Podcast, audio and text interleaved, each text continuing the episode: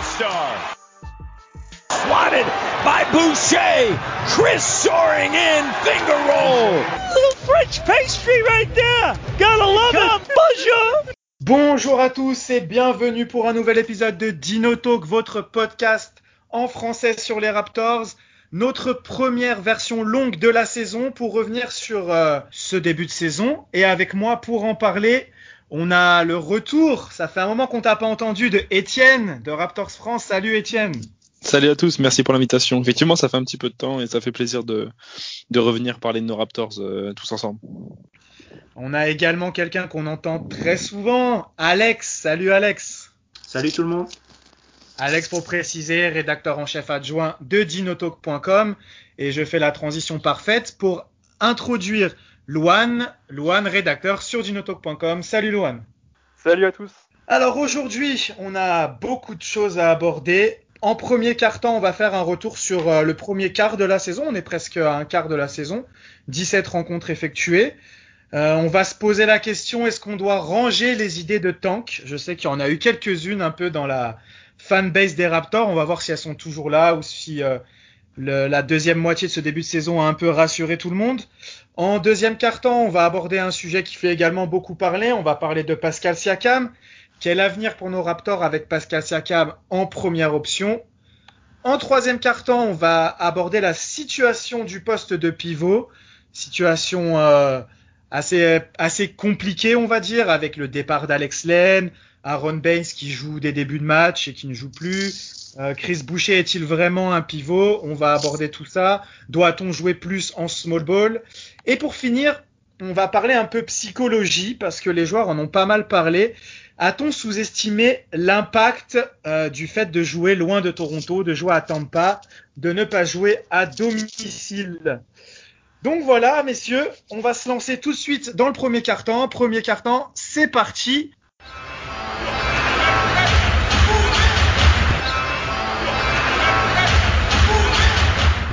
Commencer ce premier carton, revenons sur euh, le premier quart de la saison. Les Raptors affichent un bilan, euh, si je ne dis pas de bêtises, de 7 victoires pour 10 défaites. Ils se trouvent euh, actuellement à la 9 place de la conférence Est pas très loin des places qualificatives en playoff. Qu'est-ce que vous pensez de ce début de saison? On va lancer la question tout de suite. Doit-on ranger les idées de tank? Euh, Je pense, oui. Il est peut-être un peu tôt encore pour parler de tank. Euh, on a à peine un quart de la saison, comme on le disait. Surtout que la dynamique de début de saison a vraiment été catastrophique et qu'il y a vraiment eu un virage à 180 degrés depuis, euh, depuis quelques, quelques semaines maintenant. Donc euh, il faut peut-être ne pas être aussi alarmiste qu'on aurait pu l'être au début et essayer de voir un petit peu plus loin que que le, le, le 3 ou 3-4-0, je sais même plus comment on a commencé. On a, on a dû commencer en 0-3, je crois, et gagner le, le match numéro 4. Mais, euh, mais voilà, il y a eu du mieux, donc il faut, euh, il faut continuer. Ouais, on est allé jusqu'en 1-6 même. Et après, ça a été mieux depuis, euh, depuis la victoire à Sacramento et euh, de manière générale un road trip à l'ouest euh, avec des matchs face aux Suns, à Portland, aux Warriors qui auraient pu euh, se solder par une victoire sans des fins de match euh, plutôt mal gérées ou euh, des Suns en feu. Étienne, qu'est-ce que tu penses toi de ce début de saison? Euh, compliqué, très compliqué ce début de saison. Globalement, ça, joue moins bien, ce qui explique en grande partie les, défaites qu'on a pu avoir. Il faut quand même également préciser, comme tu l'as dit, Mike, qu'il y a eu des matchs, je crois, 5 cinq matchs qui se qu'on qu'on perd dans les euh, dans les dans la dernière minute quasiment. Et c'est tout bête hein, mais le problème c'est que sur ces cinq matchs bah si t'en gagnes trois bah ton ton, ton bilan n'est pas du tout le même. Euh, tu dois être en bah t'es en 17 au lieu d'être en 7 10 donc c'est quand même pas la même chose. Donc euh, donc voilà. Donc euh, je pense que le, bilan est à est à mitiger mais euh, mais ouais non ça, ça, joue moins bien. C'est un fait. Mieux beaucoup mieux comme l'a dit Alex depuis depuis quelques matchs. Je crois qu'on est en sur les sept derniers matchs on a cinq victoires je crois. Bon après on a affronté quand même des équipes pas en forme hein, donc donc ça aide aussi. Mais ouais non un petit peu compliqué. Un petit peu compliqué ce début de saison.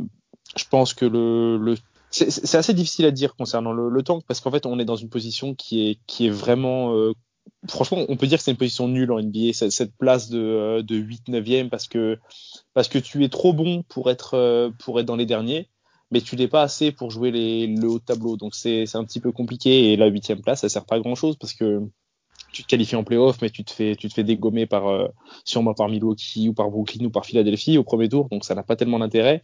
Et euh, cette huitième place, elle ne te permet pas non plus d'être bien placé à la draft, même si, bah, sauf si tu as un petit peu de chance, euh, comme les Pélicans à, l'époque de Zion, mais c'est, c'est un entre-deux qui n'est pas très clair et pas très bien pour les Raptors. On ne sait pas vraiment ce qu'on, ce qu'on peut obtenir avec ça.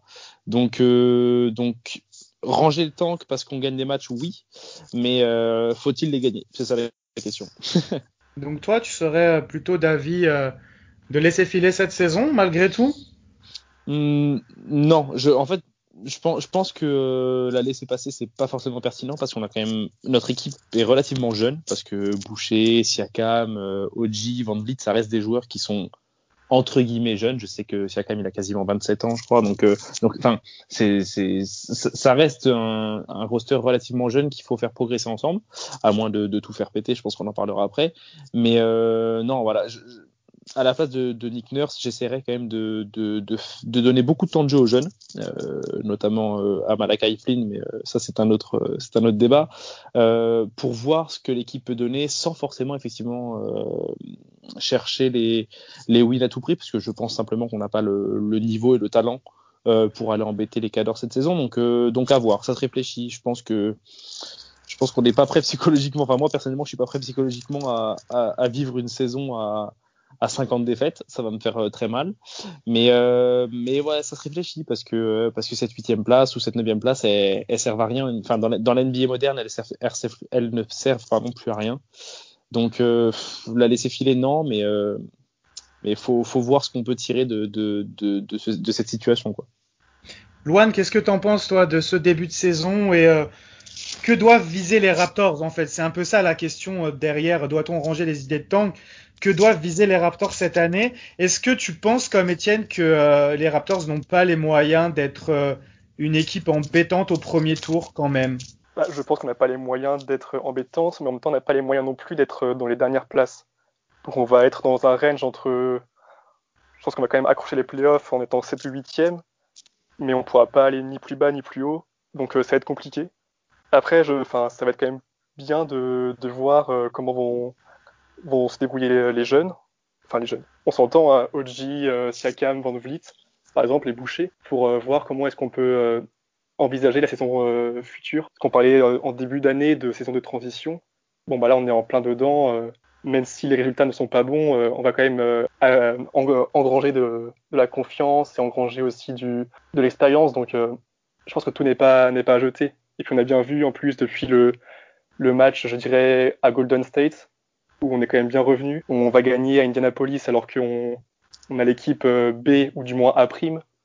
On montre du caractère on, a, montre l'envie de ne pas être ridicule et de ne pas jouer les dernières places. Donc euh, je pense qu'on va viser les playoffs et puis on verra bien après euh, ce qu'on va faire contre un Milwaukee ou un Brooklyn qui est normalement qui va normalement nous sweep, mais bon, on verra bien comment ça va se passer en playoff. Ouais, en fait, le, le truc, c'est que les Raptors sont dans une situation particulière. Parce que comme tu l'as dit, ça devait être une saison de transition vers l'acquisition d'un gros joueur l'année prochaine. Ces deux dernières saisons, de toute façon, l'objectif c'était clairement de développer nos joueurs à potentiel pour qu'ils arrivent à être le meilleur possible en 2021 avec l'ajout d'une grosse star qui faisait en sorte que les Raptors reviennent dans, en tant que contender. Le souci, c'est que beaucoup de joueurs ont re-signé, dont un certain Greg du côté des Bucks, et maintenant on a du mal à voir qui ajouter dans ce roster pour lui faire passer euh, à l'étape supérieure. C'est un peu ça. Et du coup, qu'attendre de cette saison Eh ben, c'est compliqué parce que moi, j'imagine mal. Euh, alors, je sais, il y a plein de gens qui ne jurent que par la draft, mais j'imagine c'est pas à chaque draft, même si on me dit qu'il y a des gros potentiels à la prochaine, que tu chopes ton joueur qui va devenir ton franchise player. C'est même quelque chose de rare entre nous. Vous allez peut-être pas être d'accord avec moi, mais moi je trouve que c'est quelque chose de rare et faut avoir vraiment avoir un coup de chance. Et deuxièmement, les Raptors, pour moi, doivent malgré tout à garder un bon niveau parce que le problème c'est que déjà personne ne veut venir à Toronto. Donc si en plus l'équipe n'est pas bonne, euh, pour moi, ça nous met dans un trou, mais complet. Je sais pas ce que t'en penses, Alex. Euh, ouais, c'est assez compliqué d'imaginer euh, la, suite pour, euh, pour Toronto parce que on est déjà dans une saison particulière à cause du contexte, etc. Donc déjà qu'on a perdu dans deux ans quatre de nos joueurs majeurs avec de l'expérience et qui étaient des, piliers du roster. Donc effectivement, saison de transition, ça semblait plus ou moins inévitable et ça le et ça l'est confirmé encore aujourd'hui quelle solution vraiment Il n'y a pas vraiment de solution évidente à mon avis, dans le sens où oui, donner du temps de jeu aux jeunes euh, comme Malakai Flynn, comme disait Ken, je suis tout à fait d'accord.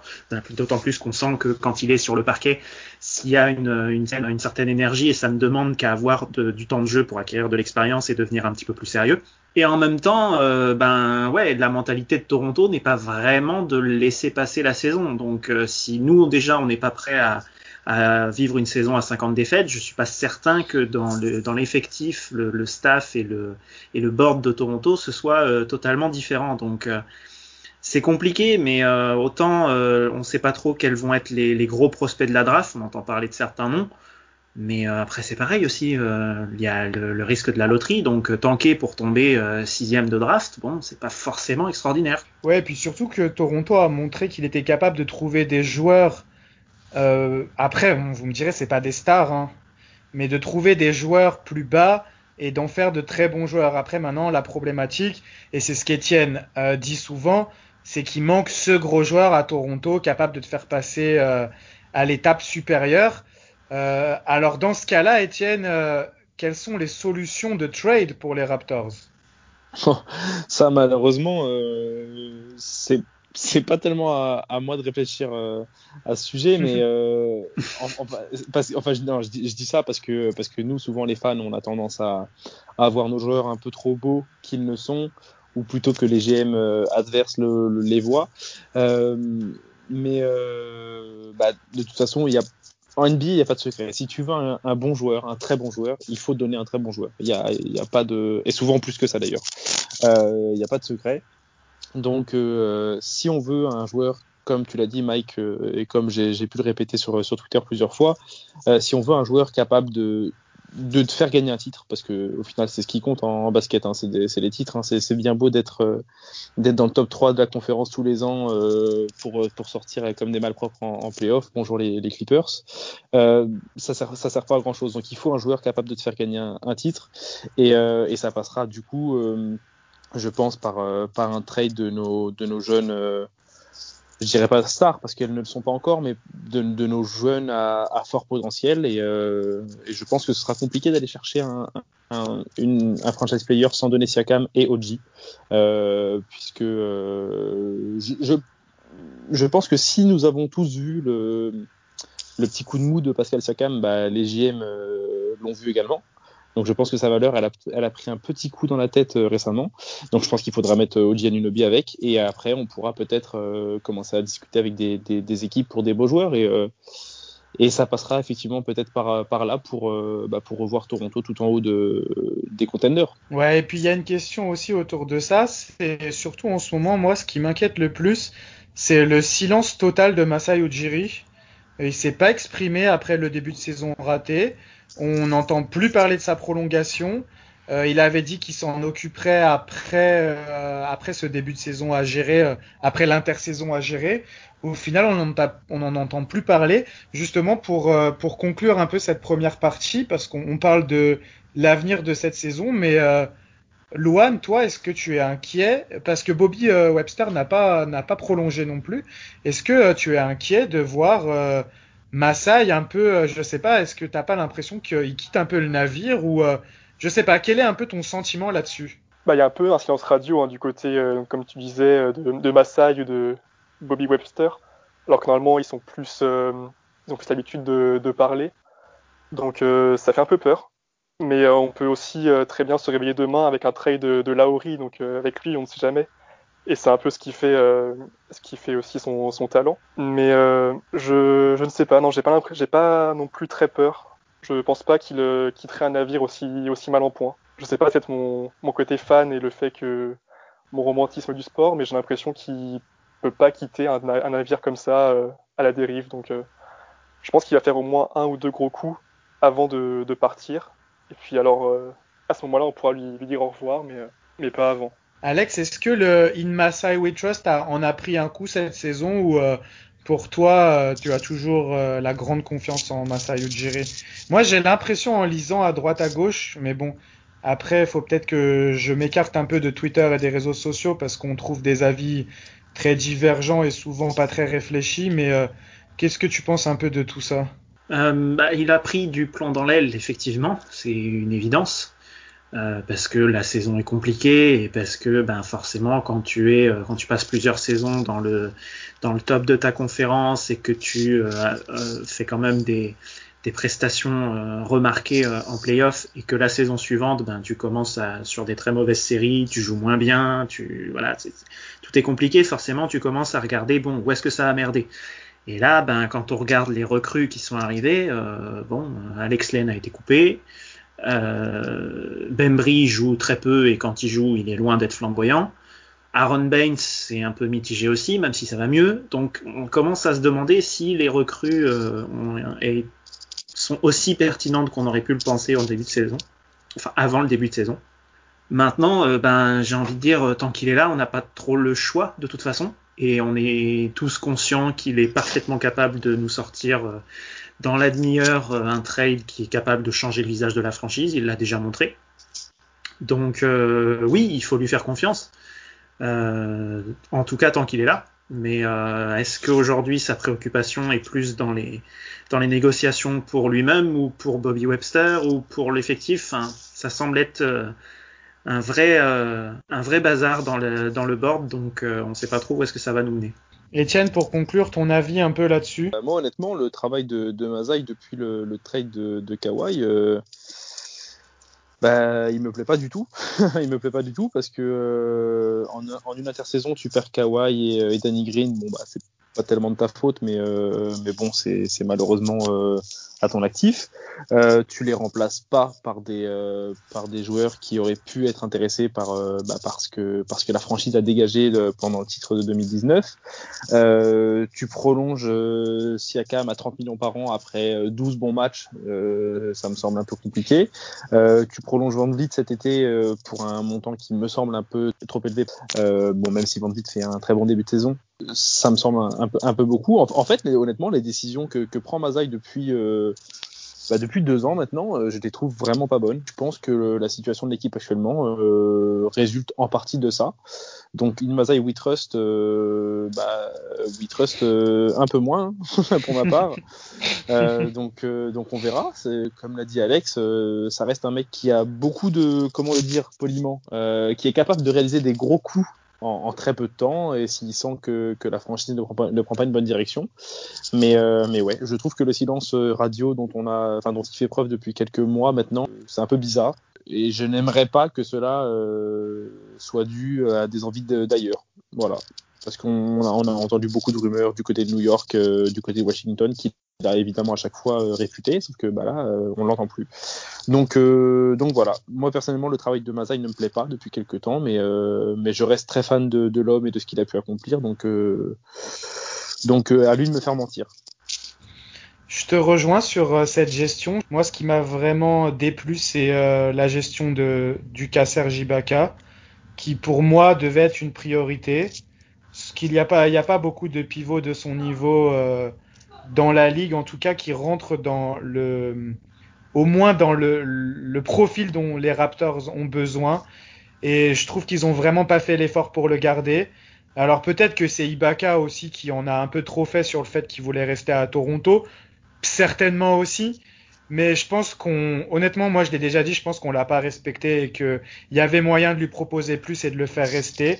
Et après, ce qui m'inquiète, c'est que j'ai vraiment l'impression que il avait des grosses certitudes sur euh, sur Giannis parce qu'en tout cas pour faire en sorte de euh, vouloir à tout prix garder ce cap space pour 2021 sans vraiment savoir s'il allait venir ou pas parce qu'au final c'est on se retrouve dans cette situation là on va avoir un cap space énorme et au final il va pas y avoir de grands noms sur le marché en sachant que on l'a vu cet été encore peu de joueurs américains souhaitent venir à Toronto que Toronto soit bon ou pas les joueurs américains, il faut dire ce qui est, ne sont pas attirés par Toronto. On recrute des joueurs plus ou moins internationaux ou des joueurs dont entre guillemets personne ne veut ou qui ont un esprit revanchard parce que les autres équipes euh, ne les ont pas estimés à la valeur qu'ils estiment. Mais au final, euh, voilà, comme on a l'habitude de dire, la meilleure euh, recrue en free agent des Raptors, ça reste José Calderon. Et c'est pas une superstar. Donc c'est inquiétant, on va voir. Euh, c'est vrai que c'est compliqué. Est-ce que tu veux dire un dernier mot, Loan, ou on, on conclut ce, premier quart? Hum, Non, après, euh, si on parle des, têtes pensantes de, la franchise, on peut parler de Nick Nurse aussi, qui, euh, qui me dérange un petit peu. Je sais pas si vous voulez en parler maintenant ou pas. Vas-y, vas-y, on est sur le bilan de ce premier quart de saison. C'est vrai qu'on a, au final, on a un peu digressé, on n'a pas vraiment parlé du jeu. Donc, si tu veux partir là-dessus, euh, c'est vrai qu'on peut aborder ça pour finir. Ouais, parce que je ne comprends pas trop hein, ces, euh, ces, changements. Toutes ces, toutes ces décisions sont assez euh, compliquées à comprendre. Les temps morts ne sont pas pris au bon moment. Les changements sont incompréhensibles. T'en parlais euh, en début d'émission avec euh, Aaron Baines qui, est bon et finalement euh, ne, joue pas, alors que quand il est pas bon, il joue pas non plus. et d'autres comme ça, je sais pas, j'ai pas forcément d'exemple en tête récent, mais je trouve la gestion des, des matchs par Nick Nurse très en dessous de, de son niveau. Et pour un pour un coach of the year de l'an dernier, je trouve qu'il ne il fait pas le taf. Enfin, il est aussi à mettre dans la dans la colonne des, des moins sur, sur cette saison. Bah, quelqu'un veut rebondir là-dessus? Euh, Moi, je veux bien. Ouais, ouais je veux bien. Vas-y, vas-y. Euh, euh, on, a, on a connu un, un Nick Nurse et en fait on, on l'a tout, tout, de suite mis sur un piédestal parce que bah parce que saison rookie en tant que coach qu'il est champion NBA euh, il y en a pas beaucoup je crois que Steve Kerr l'a fait et ça doit être tout il me semble Tyronn euh, et Tyronn voilà euh, donc, euh, donc il a été mis sur un piédestal euh, légitimement. Euh, sauf que on dit ce qu'on veut, mais, euh, mais l'effectif qu'a eu, qu'a eu Dick Nurse pour être champion NBA, bah, c'était un effectif de champion NBA. donc c'est quand même plus facile de gagner des matchs quand t'as quand as Kawhi qui plante 35 points dans une série face aux Sixers sur 7 matchs. c'est quand même plus facile quand tu as tu as les arceaux qui sont avec toi et, et quand tu as un lieutenant Siakam qui est qui était à l'époque laissé libre par les défenses, et Kylori qui, a fait une saison absolument fabuleuse. Mais euh, le fait est que depuis le départ de Kawhi, bah, on a un roster qui est euh, qui est, euh, je pense que vous serez d'accord avec moi, qui est moyen plus dans la NBA actuelle, moyen plus plus peut-être. Euh, maintenant moyen tout court avec les pertes de, de d'Ibaka notamment. Euh, et je pense simplement que euh, sans forcément euh, crier sur, sur Nick Nurse, bah, il fait avec ce qu'il a et que que perdre des matchs quand, quand, quand ton meilleur joueur plante 12 ou 13 points, bah, c'est ça me, semble assez logique. Donc euh, effectivement, il y a beaucoup de reproches à lui faire, notamment sur, euh, certains choix euh, de qui faire rentrer, de quand les faire rentrer, ou sur certains systèmes de, fin de match qui, sont un peu compliqués parce que quand, tu marques pas un point, enfin quand tu marques deux points dans les six dernières minutes du match, c'est un peu compliqué. je pense juste qu'il fait avec ce qu'il a et que bah, malheureusement ce qu'il a, c'est c'est pas un très beau jouet il, joue avec quelque chose d'un peu abîmé depuis quelques années et, et voilà, c'est c'est moins facile de des matchs quand tu n'as quand tu n'as plus des superstars dans ton effectif. Donc euh, il est moins bon, c'est un fait. Il y a des décisions qui sont pas bonnes, mais peut-être aussi parce qu'il essaye plus et qu'il essaye de, de, de, chercher une stabilité en faisant jouer tout le temps les mêmes gars. Donc euh, donc euh, ouais, c'est évidemment pas pas satisfaisant malgré une, un titre de, de coach de l'année récent. Mais ouais non cette année cette année il est pas bon et il est pas bon en partie parce que bah, les, joueurs sur le terrain ne le sont pas non plus. Donc, euh, donc euh, je pense qu'il faut pas tout lui mettre sur le dos. Je suis, je suis parfaitement d'accord avec ça, notamment quand on voit la saison qu'il a fait euh, la saison dernière en perdant Kawhi et Danny Green. Coach de l'année, on l'a rappelé, mais il y a eu des, très bons passages, une grosse série de victoires historiques. il y a eu une, une vraie patte Nick Nurse qui a été visible dès sa première année où il a été champion, mais bon, c'était dans le mélange, il y avait son arrivée, il y avait Kawhi, il y avait un engouement autour de Toronto, cette saison elle est un peu à part en fait. La saison suivante, il perd Kawhi et Danny Green, il termine quand même à plus de 50 victoires, ou je sais plus, parce qu'il y a eu le, le, le, la saison a été interrompue, il n'y a pas eu 82 matchs, mais bref, il y a eu une, une grosse grosse saison encore une fois, tu termines dans le haut de ta conférence. Et là, cette année, ben, le problème, c'est qu'effectivement, il a encore perdu du monde, quoi. Donc, à un moment donné, il se cherche aussi, et euh, ben, forcément, comme disait très parfaitement Étienne, il est obligé de tenter plus de choses, de faire beaucoup plus de d'expérience dans ses rotations. Hein. Il en a parlé dans beaucoup de matchs où il est encore en train de chercher ben, qui va jouer, à quel moment du match, combien de minutes, comment ça fonctionne, en fonction des match-ups, en fonction de, de, du momentum, etc. Il est, il est continuellement. En fait, il a aucune certitude, donc. Euh, c'est relativement compliqué, mais oui, il y a des décisions qui sont parfaitement euh, euh, critiquables. La gestion des temps morts, notamment, qui est euh, parfois assez, catastrophique quand on voit que ton équipe ne plante pas un point et qu'il prend, un temps mort déjà très tardif et qu'en sortie de temps mort, bah, la possession elle est foirée parce qu'il y a soit une perte de balle, soit un des mouvements complètement forcés. il n'est pas complètement à exclure de, ce début de saison compliqué de, des Raptors, c'est sûr. Ouais, je vous rejoins. Euh, moi, je suis un peu moins d'accord avec Etienne sur la saison dernière.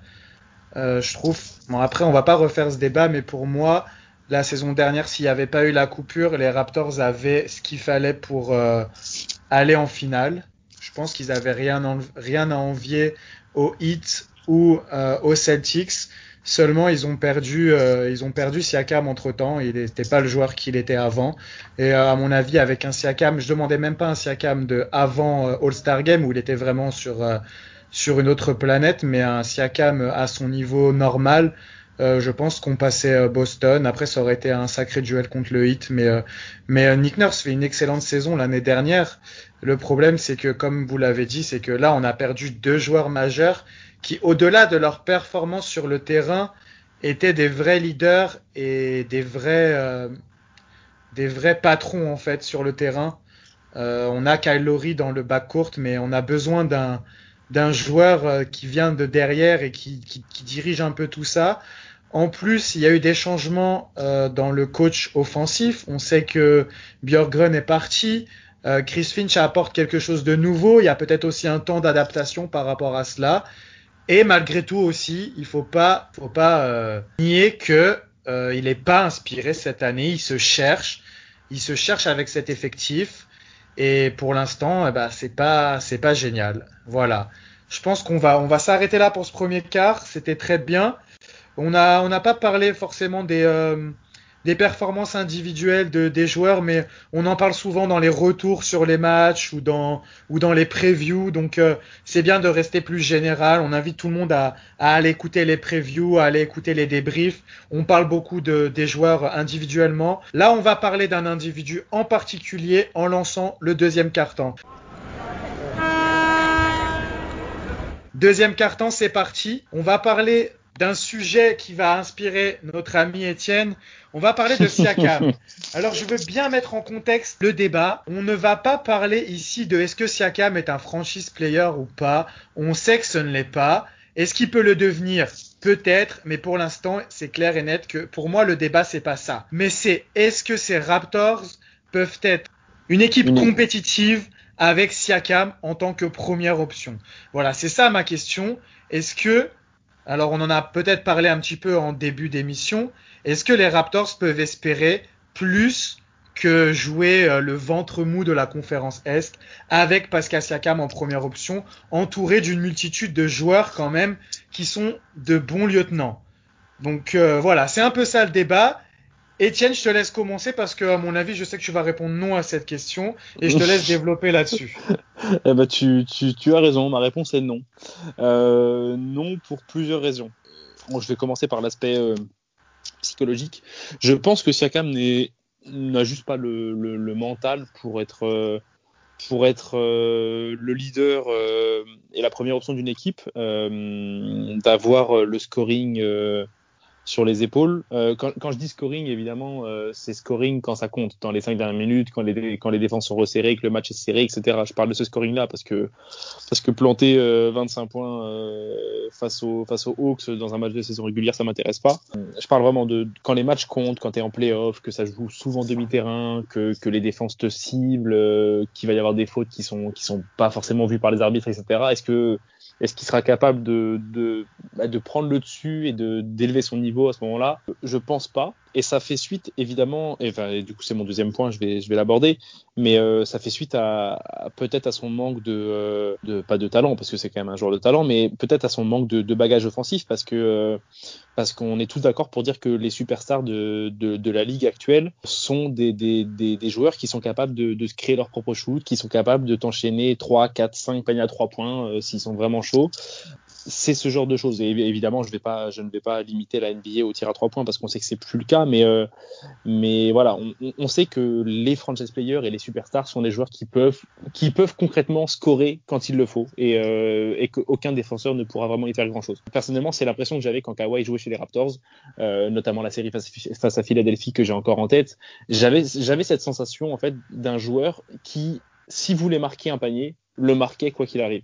Et ça, Siakam, pour moi, ne l'est pas, parce qu'il n'est pas capable de tirer à trois points de manière constante, euh, parce qu'il est malheureusement plus capable d'aller au drive aussi facilement qu'avant, parce que son spin move, il est très beau, mais il est défendu maintenant. Je pense juste qu'il n'a pas le bagage technique pour, euh, pour être euh, cette première option. Ce bagage technique limité, je pense qu'il en a conscience, et du coup, mentalement, bah, c'est un peu plus compliqué pour lui, parce que son début de saison, je pense qu'il était plus mental que, réellement révélateur de son niveau. Donc voilà, ma réponse est non à cette question. Euh, je vais laisser évidemment les autres développer, mais, euh, mais voilà, je pense que je pense juste qu'il en a pas le qu'il en a pas le niveau pour l'instant. Je dis un pour l'instant parce que j'espère que qu'il va travailler et qu'il finira par euh, par être ce joueur régulier à trois points, euh, par être ce joueur qui est capable de, de scorer à mi-distance euh, constamment et de finir au drive euh, quand il peut.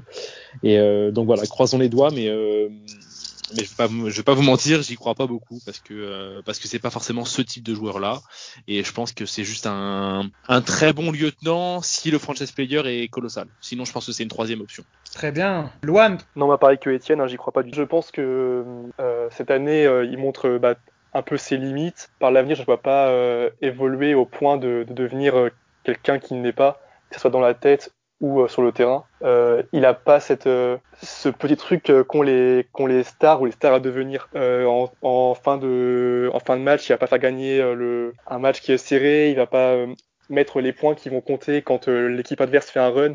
Il va pas non plus prendre l'équipe sur son dos comme pourrait le faire un, exemple un peu un Laori, même totalement en fait. Donc non, il n'a pas les épaules pour assumer ça. Et comme disait Étienne, techniquement, c'est, il est trop limité. Il essaye de, forcer sur un foot à trois points qui, ne rentre pas. Et on se rend compte que tous ses bons matchs en début de saison ont été quand euh, il euh, prenait très peu de shoot à trois points et qu'il allait plus dans la percussion et, et dans la peinture pour essayer de finir, euh, finir de près, où c'est là où il va être un petit peu plus, euh, plus dominant. Mais il n'a pas euh, ce recul pour se fixer sur, ses points forts, parce qu'il en a des points forts, c'est quand même pas non plus un, mauvais joueur, mais il n'a pas encore ce, recul pour vraiment axer ses points forts et enlever tout ce qui, gâche un petit peu son niveau et qui, peut énerver beaucoup de, fans et à juste titre, je pense. Et puis il y a aussi eu ce, cet incident contre alors je sais plus, je crois que c'était à Philadelphie, où il euh, sort euh, en, fold en fold out et du coup il sort de la salle.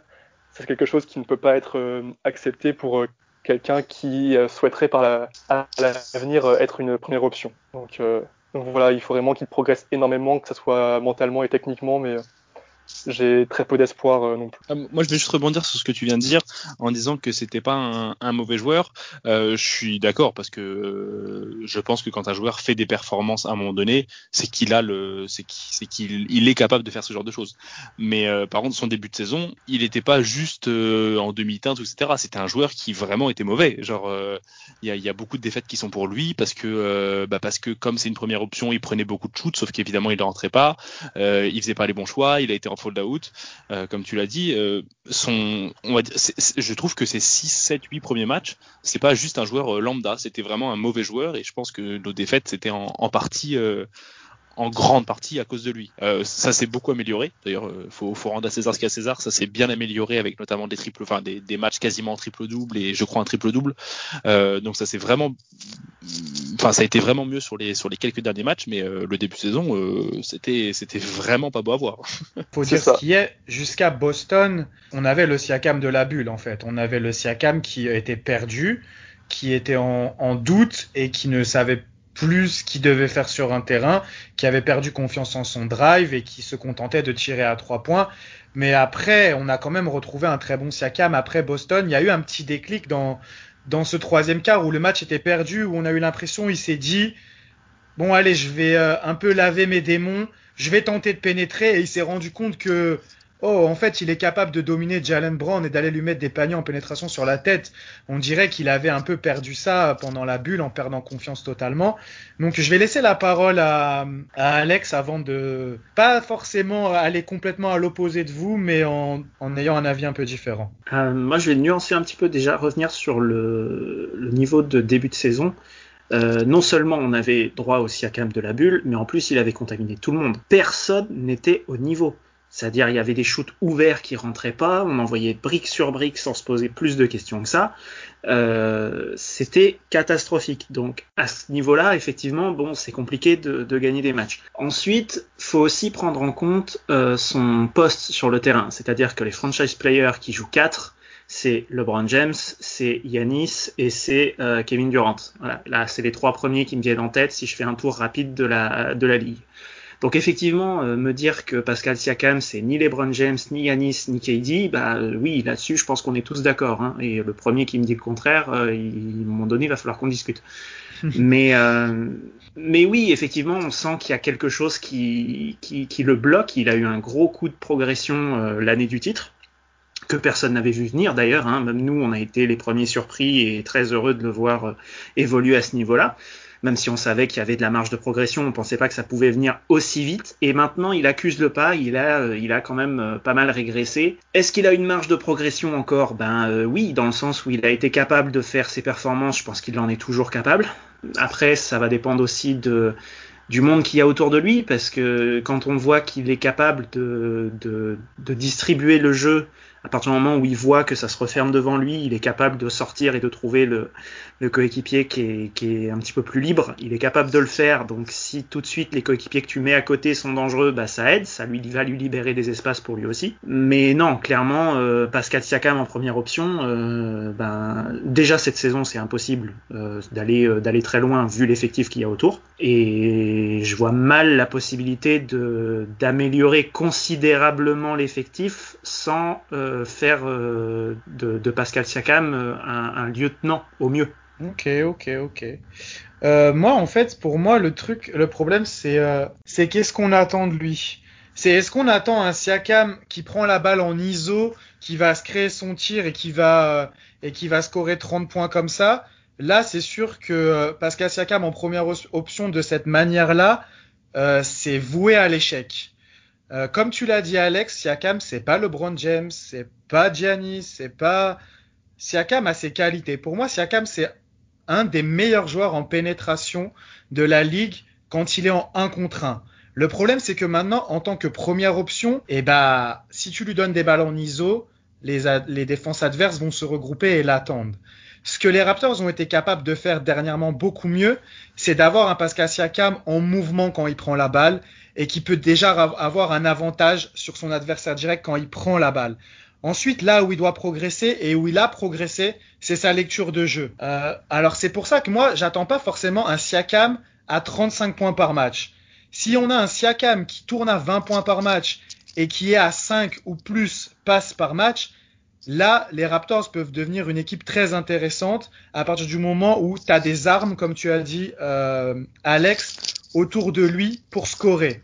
Le truc, et là je vais rejoindre Etienne et Luan, c'est les fins de match. Et là, le manque qu'il a clairement, c'est un go-to move. C'est ça ce petit truc que vous avez dit. Quand on avait le ballon dans les mains de Kawhi, on sait à mi-distance, il va tuer n'importe qui en face. Quand tu donnes le ballon à LeBron, bon lui il peut faire tout ce que tu veux, tu sais qu'il va trouver la solution. Quand tu donnes le ballon à KD, tu sais qu'il a son pull-up à trois points, personne ne peut le contrer. Voilà. Le problème, c'est qu'Akam n'a pas ce go-to move. Et là, je suis d'accord avec vous sur le fait qu'il y a un manque de fondamentaux qui est en fait dû au fait qu'il a commencé le basket très tard et que pendant très longtemps, il était juste considéré comme un joueur qui apportait de l'énergie. Et en fait, il a travaillé ses moves sur le tard. Donc, pour l'instant, je suis totalement d'accord avec vous. En première option, ça risque d'être juste. Après, là où j'ai confiance en Siakam, c'est sur le fait que c'est un bosseur et que les moves, il les travaille. On commence à voir quelques tirs à mi-distance qui, dans le cours du match, rentrent. Pour l'instant, c'est pas ça en fin de match parce qu'il n'a pas la confiance dans ce tir-là. Mais je pense, avec le temps, mais est-ce qu'on va lui laisser le temps? Il peut développer ce petit tir à mi-distance, comme Adebayo est en train de faire d'ailleurs. Adebayo est en train de devenir très bon là-dessus, et d'ailleurs, il est en train de passer à un autre niveau Adebayo en ce moment. Euh, lui aussi, on parlait de son contrat, on disait oulala, c'est beaucoup, mais on voit qu'Adebayo commence à développer ce tir-là.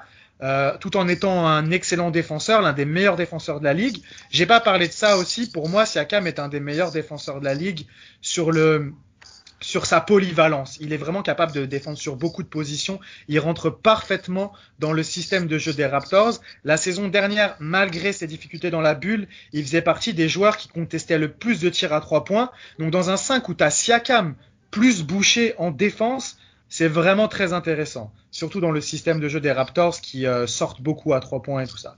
Donc, je dirais Pascal Siakam en première option, cette année, ça risque d'être encore juste, c'est sûr.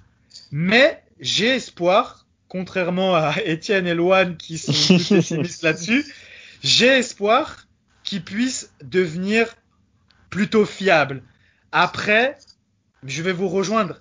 C'est sûr que Siakam ne sera jamais plus fort que lorsqu'il est accompagné d'une star, qui lui libère des espaces, qui lui permet d'avoir justement des 1 contre 1 avec une défense moins resserrée. Et là, on le sait, en finale NBA, le duo Siakam-Kawhi, c'était du niveau de Jordan Pippen. C'était à ce niveau-là, au niveau des points marqués en finale. C'était l'un des meilleurs duos, duos de l'histoire des finales NBA. Donc, c'est pour ça que moi, en fait, ça me dérange si on doit chercher un trade pour trouver une star et se séparer de Siakam en fait. Je sais que ça peut être inévitable, mais pour moi, j'ai du mal à nous voir bien meilleur et être contender si on doit se séparer de Siakam plus éventuellement Van Vliet ou OG et de d'imaginer que l'équipe sera bien meilleure en fait. Je sais ça, pas. Ça dépend qui tu vas chercher. Ça dépend qui tu vas chercher.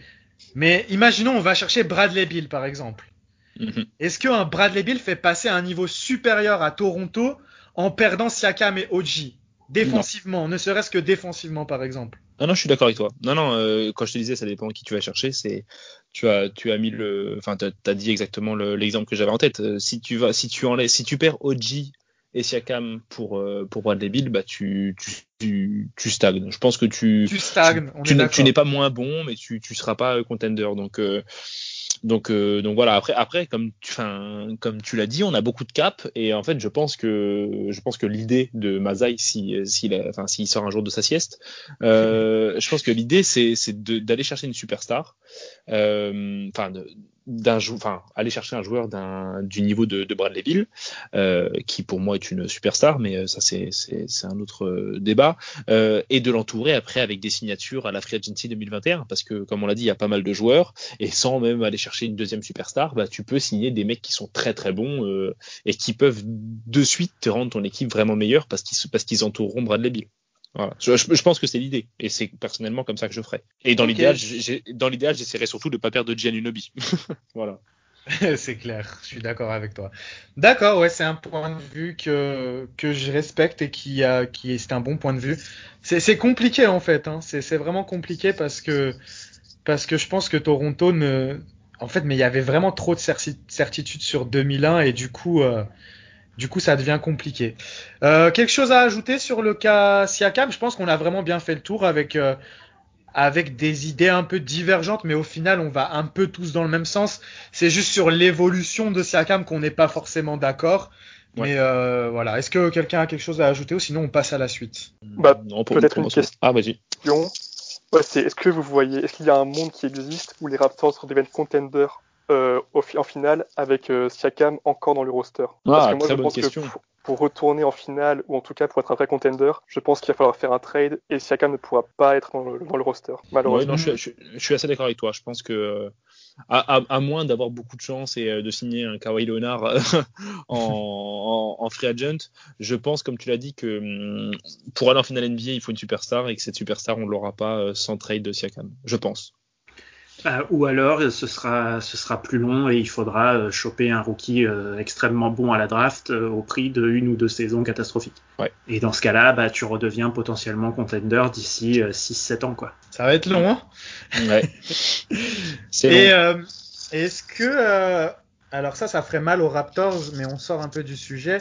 Est-ce que vous imaginez, mais après je ne pense pas parce que je ne vois pas qui lâcherait une superstar, mais est-ce que vous imaginez euh, peut-être un package autour de Laurie dès cette saison? Je vais, je, vais, je vais prendre la parole là-dessus parce que euh, ça c'est pas que ça me tient à cœur, mais je suis un, je suis un amoureux de, de Kyle. Euh, honnêtement, si la saison continue euh, sur ce rythme-là, à savoir euh, 7, 7 victoires en 10 matchs à peu près, voilà, je pense qu'on est dans, dans, dans ce niveau-là.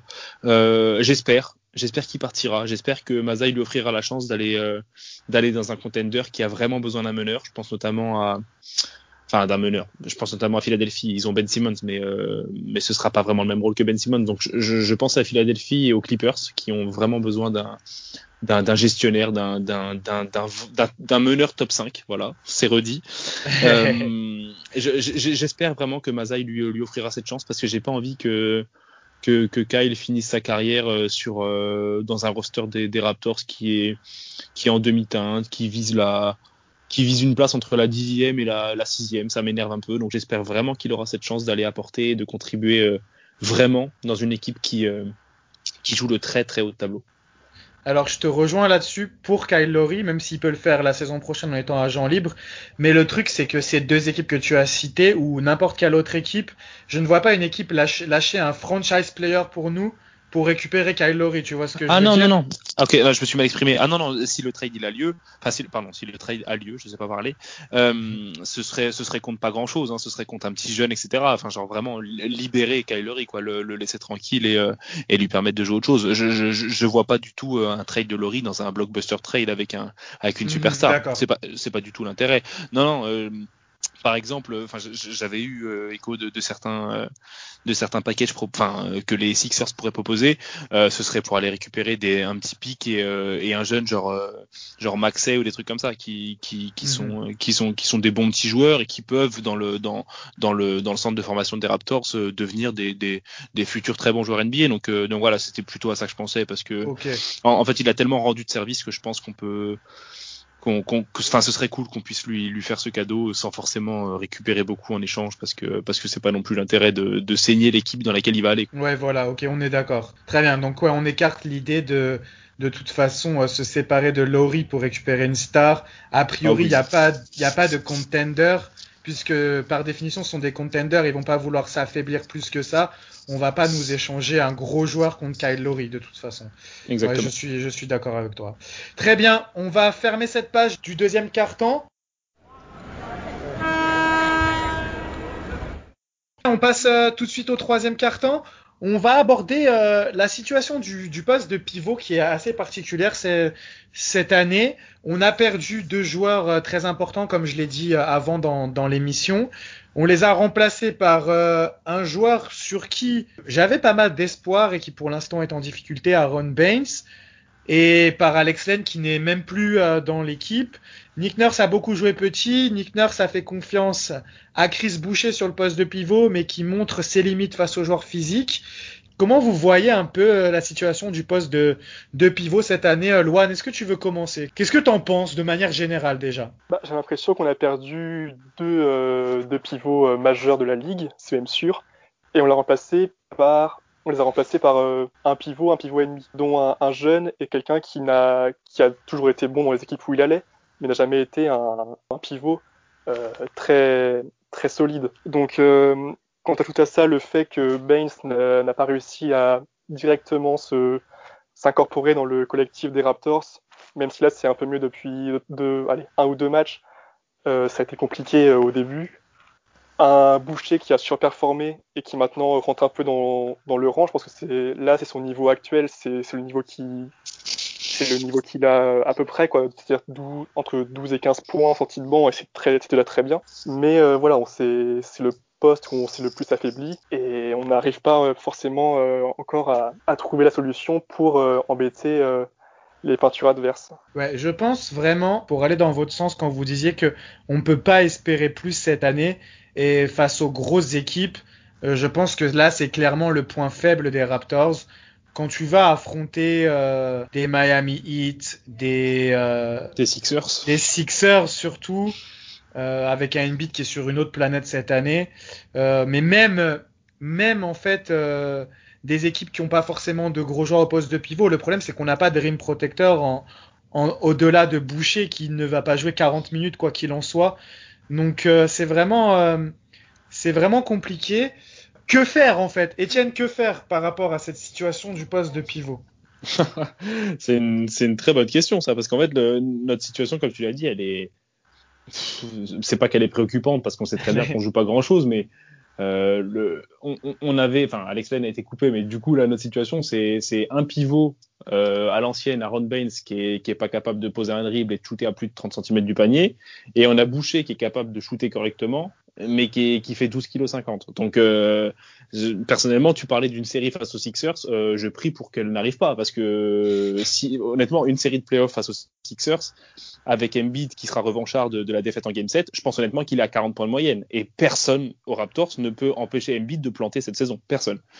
Euh, donc euh, la situation, bah, il n'y a pas malheureusement pas grand chose à faire parce que de toute façon, euh, ça sert pas à grand chose d'aller recruter ou d'aller trade pour un pour un bon pivot parce que de toute façon tu joues pas grand chose, tu vas te séparer d'un jeune sur les lignes arrière pour ça donc ça sert à rien. Euh, je pense qu'il faut faire le il faut, il faut faire le dos rond et euh, et, et, choisir son poison, comme, comme on a, enfin, beaucoup de personnes ont l'habitude de dire ça en NBA, choisir son poison, mais bah, t'acceptes de, t'acceptes de prendre une, une mixtape des, des pivots adverses et euh, t'essayes de, de, faire le travail sur les lignes extérieures, quoi. Mais euh, là, franchement, en termes de, enfin, sur le, poste de pivot Raptors, ils sont à deux doigts de m'appeler pour me proposer un contrat, hein, parce que, parce il y a, personne, c'est terrible, c'est terrible, y a, on n'a rien du tout. Et, comme on, l'expliquait en, en, off tout à l'heure entre nous, euh, pour moi Boucher est un poste 4, c'est même pas un pivot. Donc euh, situation très compliquée. euh, Alex, euh, au final, on voit que c'est plus souvent Oji Anunobi qui est le pivot quand euh, quand Baines est sur le banc. Siakam est passé un peu sur le poste 5, mais euh, généralement, en fait, quand il y a Oji et, et Siakam, en réalité, c'est Oji le pivot dans ce 5-là. Enfin, Qu'est-ce que t'en penses, toi, de ton côté bah, Oji est le pivot euh, en position En défense. défensive. C'est ça. Effectivement, en position défensive, on l'a vu souvent s'occuper du plus gros joueur adverse. Euh, après, euh, en ce qui concerne le poste, le vrai poste de pivot d'un côté euh, purement offensif, euh, Toronto cherche pas un pivot à la Embiid. Euh, il cherche un pivot qui est capable de vivre quasiment 90% du temps au large pour Mhm. ouvrir des espaces à des joueurs très forts en pénétration comme Siakam, comme Van Vliet, comme Laurie et comme Oji Anunoby. Donc en fait, sur les quatre joueurs titulaires, ils sont tous très bons en pénétration, donc tu cherches un cinquième capable de leur ouvrir des espaces. Pour l'instant, Aaron Baines, ça n'est pas le cas. On a tout de suite, euh, quand on l'a vu arriver, euh, on s'est tous dit, ouais, ça peut vraiment le faire, il est capable de faire ce genre de choses, etc., sans aller jusqu'à être ultra dominant, mais il est capable d'ouvrir les espaces et d'avoir cette intelligence de jeu. Pour l'instant, ça se voit pas. Non seulement parce qu'il joue pas énormément, mais alors en plus parce que quand il joue, c'est pas forcément toujours exceptionnel. Et comme vient de le dire Étienne, effectivement, bah, Chris Boucher, euh, oui, il vit au large, oui, mais il n'a pas la capacité de tenir le poste de pivot. Donc euh, c'est très compliqué. C'est très compliqué. On a des, jeux- des postes extérieurs ultra pleins en termes de nombre de joueurs, mais alors à l'intérieur, c'est le vide. Ouais, et c'est là qu'on peut pointer du doigt une nouvelle fois ce que disait Étienne tout à l'heure, euh, le recrutement de Masai Ujiri. Euh, L'effectif n'est pas n'est pas équilibré du tout en fait. On a beaucoup trop de joueurs sur les postes arrière. On a l'embarras du choix et, et parfois même trop l'embarras du choix. Nick Nurse ne sait même plus faire jou- qui, faire jouer. Il a fait jouer 12 joueurs hier euh, qui sont relayés parce qu'il cherche des solutions. Et au final, euh, à l'intérieur, eh ben, on se retrouve à faire jouer des postes 3, des postes 4. Et voilà, c'est compliqué. Alors, comme dit Étienne, on doit choisir notre poison. Je pense qu'on va partir du principe, de toute façon, cette saison, que on sera plus petit que l'adversaire sur ce poste-là, sur la plupart des rencontres. Et les joueurs vont devoir se donner euh, à 200% pour euh, venir en aide, pour euh, faire des prises à deux et, switcher dans tous les sens. Mais ça reste, ça reste une situation très compliquée. Si on devait imaginer un trade, je sais que Étienne, tu es très fan de André Drummond, je le suis beaucoup moins. Qui est, qui allait, est-ce que, est-ce que vous voyez quelqu'un à aller chercher? Alors Drummond, pour moi, c'est un peu compliqué par rapport à son salaire, mais euh, dans une moindre mesure, est-ce que vous avez un joueur? Euh, Maggie apparemment est, est convoité par euh, Nets, Nets. mais est-ce que vous auriez un joueur en tête qui ne serait pas forcément coûteux et qui éventuellement une équipe, euh, un joueur peut-être qui ne joue pas, qui serait revanchard et qui pourrait apporter un peu? Est-ce que quelqu'un a, a, une idée? Pour essayer de peut-être faire, euh, faire avancer ça du côté du poste de pivot Ou est-ce que vous êtes vraiment résigné à se dire, OK, on va être plus petit euh, pendant toute la saison et de toute façon, on n'attend pas grand-chose? Euh, moi perso, j'ai pas d'idée. je, je, vais pas apporter grand chose au débat, mais euh, comme tu l'as dit, je suis un, je suis un grand fan d'André Drummond parce que je trouve que c'est un très très bon joueur et euh, même s'il a cette étiquette euh, années 70, euh, ça reste quelqu'un qui est capable de, de, tourner les yeux fermés en 20-20, ce que je trouve fabuleux.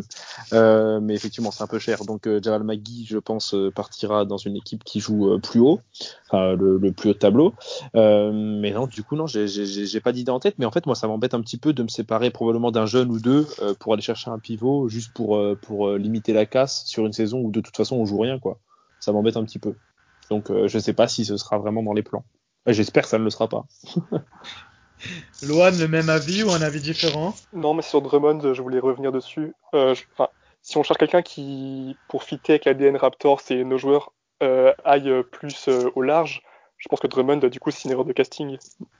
Pas faux, c'est vrai. Surtout au salaire Bah, moi, en fait, en soi, Drummond, moi, pour moi, le problème, le problème reste défensif avec Drummond, en fait, surtout dans le style de jeu des Raptors. Drummond, dès qu'il va switcher sur un petit, tu sais que tu prends un panier. Euh, c'est pas un bon protecteur d'anneau. Et en attaque, euh, on parle de Baines qui marque pas à plus de 80 cm. Drummond, c'est exactement la même chose.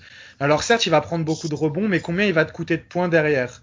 Donc voilà, moi c'est ma question avec Drummond. Je sais que euh, Etienne veut pas se fâcher avec notre ami de Pistons FR. Alors il va défendre, il va défendre Drummond, mais non, c'est pas ça. C'est juste que je trouve, euh, notamment son début de saison à Cleveland, où défensivement il est très très bon. Donc euh, donc, enfin, pour, pour avoir regardé un petit peu les Cavs et pour, pour avoir discuté un petit peu avec, euh, avec Cavs FR sur, sur Twitter, euh, Drummond fait vraiment partie des piliers défensifs des Cavs qui sont honnêtement une bonne équipe défensive cette saison. Euh, avec notamment Larry Nance qui est, qui est fabuleux apparemment. Euh, moi, moi, je trouve que qu'on est qu'on est souvent un petit peu dur avec lui parce que euh, il défend bien, il prend ses rebonds et, euh, et tu comparais avec Baines, tu, ouais pardon, tu comparais avec Baines qui est pas capable de marquer à 30 cm du, du à plus de 30 cm, mais euh, mais Baines il est pas capable de scorer tout court, donc euh, ça fait une petite différence avec Drummond qui, qui a fait récemment un match en 25 points, 23 rebonds quoi. Bon après évidemment c'est des c'est, des perfs ponctuels, mais mais on sent que c'est un joueur qui est capable, enfin qui en a sous le pied quoi et mais par contre, je rejoins Luan, c'est peut-être pas la DN Raptors. Je suis d'accord avec ça. Parfait. Donc, de toute façon, je pense qu'on est d'accord sur euh, par rapport au salaire. À mon avis, c'est pas c'est pas c'est pas faisable. Euh... Ouais, J'irai même plus loin que ça pour pour conclure. C'est que aujourd'hui, les pivots qui pourraient éventuellement arriver et changer le visage de l'équipe, ben, ils sont verrouillés. Donc ouais. euh, à partir de là, euh, c'est compliqué d'aller euh, effectivement, comme disait Étienne euh, se séparer d'un joueur qui aura une valeur potentiellement plus utile euh, d'ici quelques mois, euh, juste pour limiter la casse aujourd'hui. Quoi. Ouais, je suis d'accord. En fait, il n'y a pas beaucoup de, de, pivots qui ont le profil qu'on cherche. En fait, le profil idéal aurait été Miles Turner, mais les Pacers, ils sont pas prêts de le lâcher, surtout pas, surtout pour euh, pour un jeune ou quoi que ce soit. Ils ont une équipe euh, très solide cette année, donc euh, Ouais, c'est compliqué. C'est bien dommage. C'est compliqué. C'est bien dommage. ah, il ferait du bien celui-là. Ah, oui. Grand fan de Miles Turner ici. Dédicace ah, oui. à, mes, à mes amis fans des Pacers, mais vous avez là un, un ah, très bon joueur. Et très pense, mal exploité en plus. Je pense qu'on peut être que fan de ce joueur qui a toutes les, les caractéristiques d'un pivot moderne. Franchement. Et je sais pas ce que vous en pensez, mais je trouve qu'il qu fit très bien avec les Raptors. Donc, euh... Ah bah oui. ah non, mais... Do your things. On va lancer une la... propagande. C'est la, c'est la, première chose qu'on s'est dit avec Max de Raptors Belgique euh, après le premier match. C'est qu'en fait, le pivot qu'il nous faut, il était en face. C'était ouais, clair et net. Ouais, et en plus, euh, avec Björgren, là, euh, les, les, les, Pacers vont vraiment se, se régaler cette année. Mm. Ok, je pense qu'on a bien fait le tour de la situation du poste de pivot. On va finir sur euh, le quatrième carton. Quatrième carton, c'est parti. Un sujet qui devrait être un peu plus court, mais euh, je voulais quand même avoir votre avis parce que beaucoup de joueurs euh, en ont parlé. J'ai aussi posé la question à Chris Boucher dernièrement. Est-ce qu'on a sous-estimé l'impact du fait que les joueurs, les Raptors ne sont pas à Toronto? L'impact mental surtout, est-ce que ça n'a pas joué sur le début de saison? On a l'impression que c'est mieux, ils commencent à se sentir plus à l'aise. Depuis surtout qu'il n'y a plus les fans, les fans adverses, j'allais dire, vous voyez, parce qu'on est à domicile, mais c'est les fans adverses qui sont là. Est-ce que euh, ça fait pas partie également, euh, ça fait pas partie intégrante de ce mauvais début de saison? Bah, moi, Pour moi, la réponse est oui. À, à 100%, forcément, ça a un, impact euh, qu'on a peut-être négligé euh, avant le début de la saison. Euh, effectivement, comme tu l'as dit, ça va mieux. Et bizarrement, ça coïncide aussi euh, au moment où les, les, fans ont été interdits euh, dans, le, dans la salle, dans l'État de Floride. Est-ce que ça va mieux Ça va continuer à aller mieux au fil de la saison, que les joueurs vont commencer à s'y habituer, à trouver leurs repères, leurs routines? Euh, je sais qu'il y a encore quelques semaines, ils n'avaient pas tous un appart. Donc déjà, à partir de là, pour moi, c'est compliqué de te mettre les idées en place et de, et de trouver ton ton, ta routine quotidienne pour pouvoir euh, avoir de la confiance et des habitudes. Il faut aussi euh, mettre en place l'impact que ça a sur les équipes adverses, qui du coup ne jouent pas vraiment à l'extérieur, ça joue un peu sur terrain neutre, donc dans la préparation c'est pas la même. Euh, oui, ça a obligatoirement un impact obligatoirement un impact. Donc, euh, raison de plus pour faire de cette année une, une, saison de transition. Ouais, voilà, je voulais revenir Chris Boucher qui m'avait dit, euh, je lui avais demandé, est-ce que vous avez l'impression de retourner à, à domicile euh, lorsque vous rentrez à Tampa? Il m'avait dit que c'était pas le cas. Euh, donc euh, voilà, c'était pour. Euh... Donc, après moi, j'avoue qu'en début de saison, on m'avait posé la question et j'avais dit non, je pense que c'est des professionnels qui vont rapidement s'adapter. Euh, en même temps, je vais peut-être être un peu sévère avec eux, mais euh, des, euh, des personnes, des professionnels qui sont obligés de quitter leur domicile pour aller travailler ailleurs pendant quelques mois, c'est pas quelque chose qui n'existe pas dans la vie de tous les jours. Et je pense que tu peux être capable de t'adapter donc après, ils avaient peut-être pas forcément tous leur appartement. On a vu Norman Powell qui s'est trouvé une belle maison dans euh, Open Gym. Malgré tout, ils ont pas ces soucis-là. Eux, ils ont pas le souci de devoir trouver une maison. De, ils ont pas le souci qu'on a nous tous si on va, on va travailler à l'extérieur. tout, tout est fait pour eux pour être dans les meilleures conditions. Donc euh, prendre ça comme une excuse, des fois, je me dis c'est un peu, c'est un peu facile. Qu'est-ce que t'en penses, Étienne? Moi, je suis assez d'accord avec euh, avec toi. Euh, je pense que on peut pas tout mettre là-dessus euh, parce que, bah, comme tu l'as dit, c'est des professionnels et bah, que des, des, personnes amenées à, à quitter le domicile pour pour 6-7 mois parce que il y a une mission à faire à, l'étranger ou dans une autre ville, bah, ça existe et pas que dans le basket professionnel. Cela dit, je pense quand même que que quand tu vois pas ta famille constamment et que que tes relations sociales sont un peu un peu plus compliqué, euh, que, tu vois pas tes enfants par exemple, ça peut ça peut être un petit peu euh, embêtant. Et ce côté évidemment repère aussi de bah, de Toronto qu'on n'a pas euh, peut être embêtant parce que on, se rend pas compte, mais en dehors de l'aspect ville, je pense juste que la que, tu as souvent des repères dans, dans la salle. j'avais j'avais lu un article sur, enfin je ne sais plus quel jour c'était, mais j'avais lu un article d'un joueur qui expliquait que quand il jouait à domicile, il avait ses repères, parfois dos au panier, il savait exactement où est-ce qu'il était parce qu'il savait qu'à tel endroit, enfin tel siège mhm. correspondait à tel endroit du parquet, etc. Et en fait, je pense que, que, que tous les joueurs des Raptors qui sont là depuis longtemps avaient leurs repères dans la dans la Scotia Bank. Enfin, oui, si, voilà. Euh, je pense qu'ils avaient des repères et du coup, tu les tu bah tu, tu les as plus quoi. Donc euh, donc je pense que c'est un tout. Euh, qui fait que ça aide pas et, euh, et que quoi qu'il arrive, on jouera, euh, on jouera 72 matchs à l'extérieur. Exactement. Et quoi qu'il arrive, euh, les Raptors seront bien meilleurs, à mon avis, s'ils reviennent à, Toronto. Euh, Loan, est-ce que tu veux t'exprimer là-dessus? Ouais, mais il y a aussi le fait que je. Avec la bulle plus euh, cette saison extérieure, ça peut-être aussi beaucoup euh, d'un coup pour les joueurs mentalement. Euh, le fait de ne pas voir sa famille une première fois durant la bulle, se dire que ça y est, on en est sorti et finalement y retourner un petit peu, ça peut être compliqué à gérer.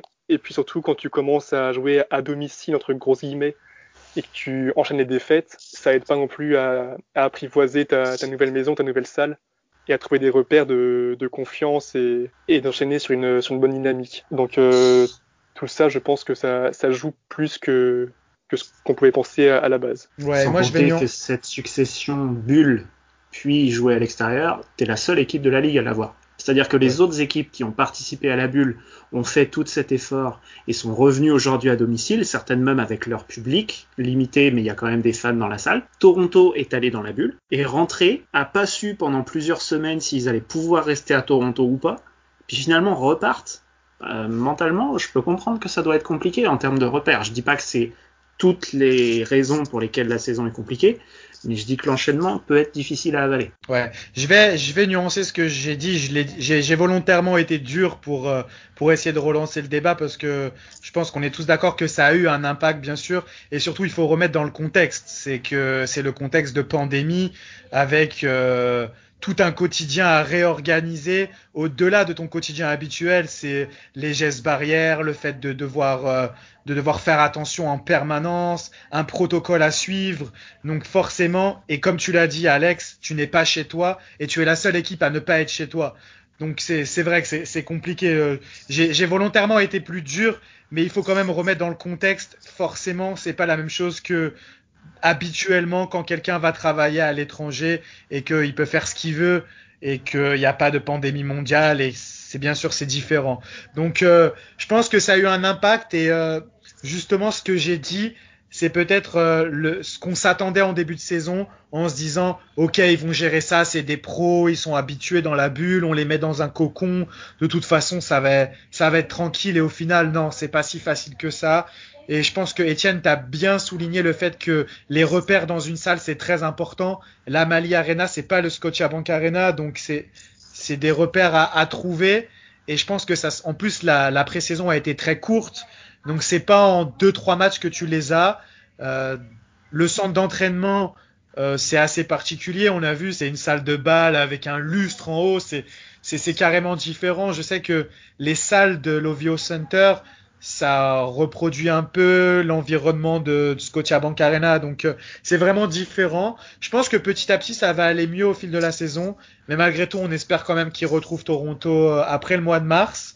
Euh, pour l'instant je serais pas forcément optimiste là-dessus parce que euh, on voit que les campagnes de vaccination et tout ça, ça a du mal à se mettre en place. J'ai pas l'impression que la situation s'améliore, que ce soit ici au Canada et encore moins aux États-Unis. La preuve, en Floride, ils ont fait marche arrière et ils ont enlevé les fans. Là, je crois qu'à Miami, ils vont les remettre bientôt mais je sais pas si ça va se faire ou pas du coup. Je sais que San Antonio aussi du coup ils ont décidé de repousser ça.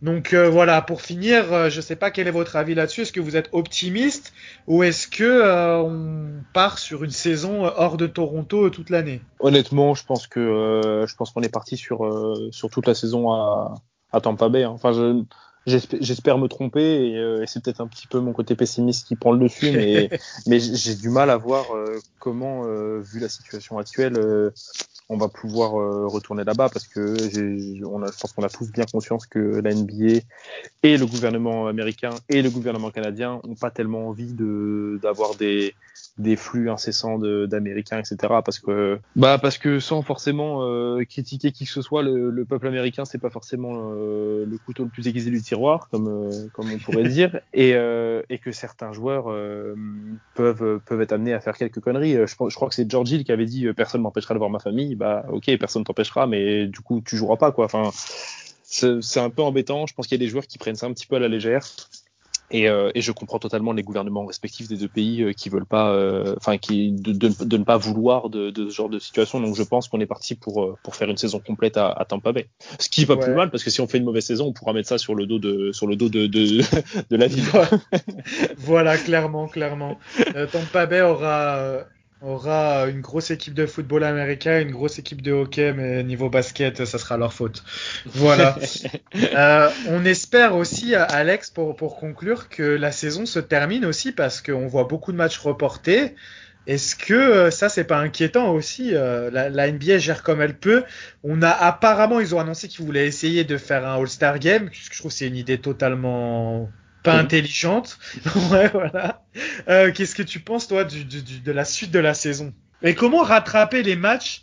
Parce que là, Washington, par exemple, a énormément de matchs euh, qui n'ont pas été disputés.